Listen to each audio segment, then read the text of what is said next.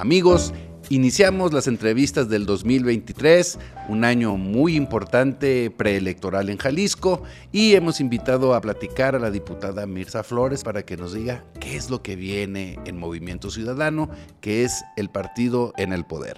Diputada, gracias por permitirnos esta conversación para iniciar el año acá en el Respetable. Al contrario, Bruno, es una alegría y un gusto saludarte a ti y a toda la gente que te seguimos de la ciudad. Diputada, eres un activo importante de Movimiento Ciudadano, andas ahí cerca de los principales grupos del partido, eh, traes una lectura seguro muy interesante de lo que viene en el 2023. ¿Nos podrías compartir un poco qué viene en Movimiento Ciudadano para este año que comienza?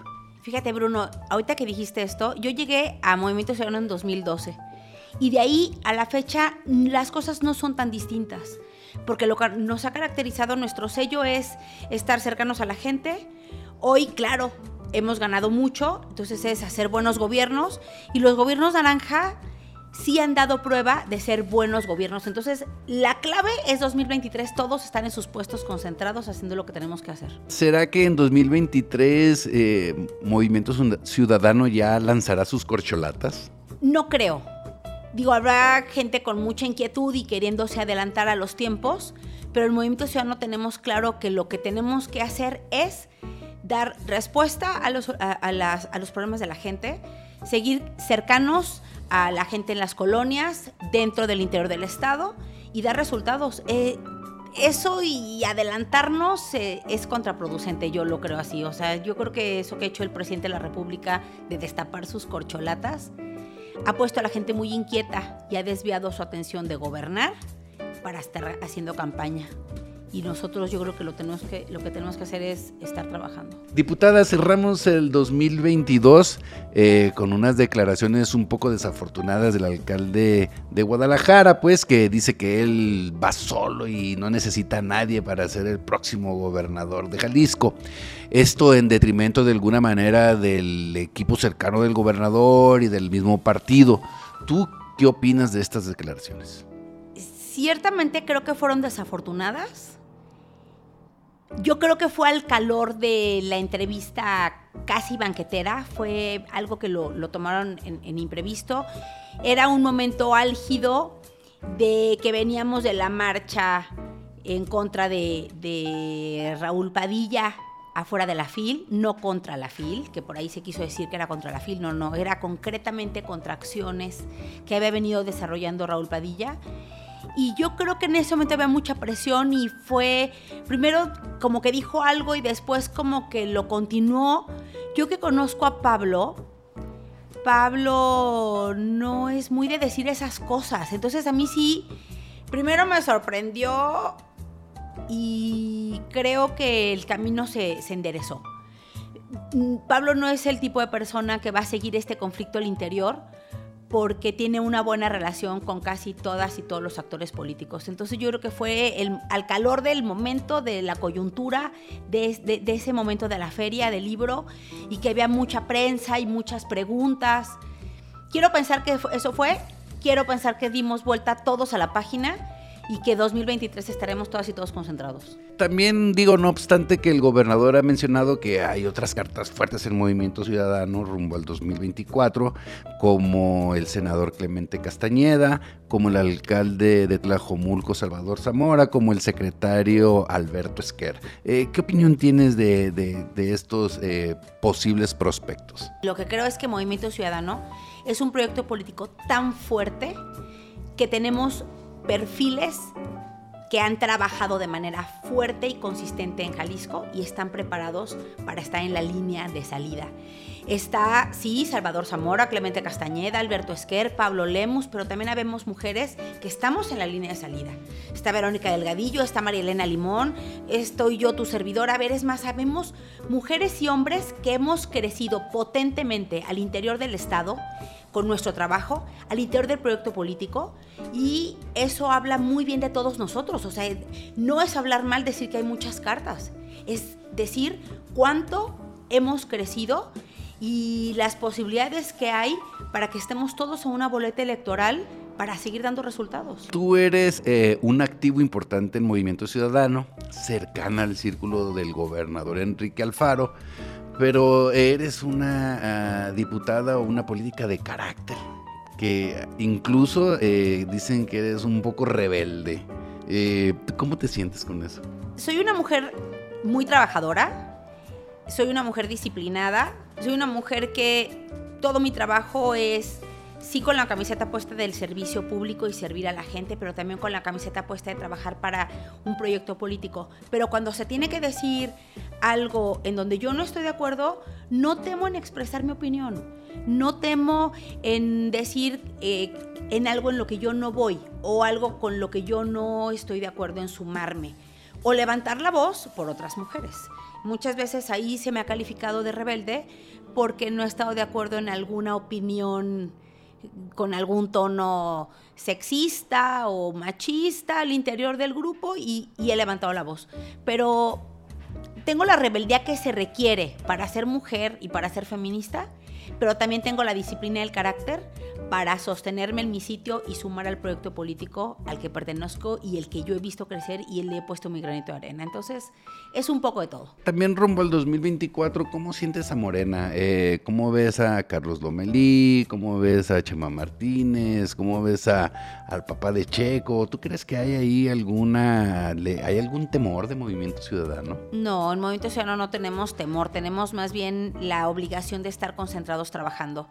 Eh, estos compañeros que mencionas de Morena, eh, pues es gente que está haciendo su, su, luchita, su trabajo, pero es un Morena que yo veo muy desordenado en Jalisco, que no tiene una estructura sólida, que están completamente fraccionados, a diferencia de Movimiento Ciudadano, que estamos todos unidos, que estamos todos con, con proyectos muy claros. Y el Morena, pues no, no veo eso, francamente no,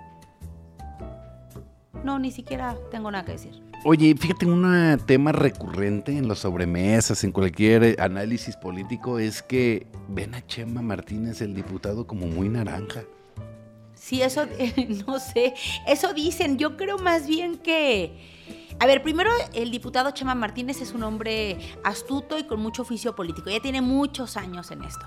Dos, yo creo que tiene más canales de comunicación y de coincidencia con otros grupos políticos que al interior de Morena. Entonces yo creo que por eso para él, en su, en su astucia, es más fácil comunicarse con Movimiento Ciudadano que al interior. Pero de ahí a verlo muy naranja no, no estaré segura. Diputada, eh, la alianza PRI-PAN-PRD ¿Cómo la ves? Eh, ¿Cómo crees que si se va a consolidar o cuáles son las expectativas al respecto? Ellos están haciendo su trabajo, ¿no? De tratar de consolidar esa alianza y que no se fraccione, pero lo que yo veo es que ni el mismo PRI está de acuerdo con su actual líder, tiene, tiene muchas fracturas al interior, el PAN tampoco está contento con un PRI que da bandazos. Del PRD no tengo nada que decir y en Jalisco menos. Entonces, yo creo que la historia no ha terminado, esa novela no... Falta por ver qué sucede, sobre todo en la elección de Coahuila y del Estado de México, para ver qué resulta de esa elección. Ahorita es muy pronto hablar de si va a subsistir o no. Habrá que ver qué pasa después de la elección, cómo logran consolidar ellos candidatos, qué papel logran hacer y ver qué sucede después, porque al día siguiente de la elección se tendrá que valorar la subsistencia de esa, de esa alianza. ¿Y el conflicto con la UDG? ¿Cómo lo ves para este 2023? ¿De plano no tiene solución? ¿Y cómo va a afectar en el partido esto? A ver, lo voy a decir con mucha claridad. Es que hay, y lo he dicho, ¿eh? lo he dicho en otros lugares, hay mucha testosterona ahí puesta. Como estos es como lo elevan cada vez más el conflicto. Veo a una Universidad de Guadalajara sólida Universidad de Guadalajara, es nuestra universidad.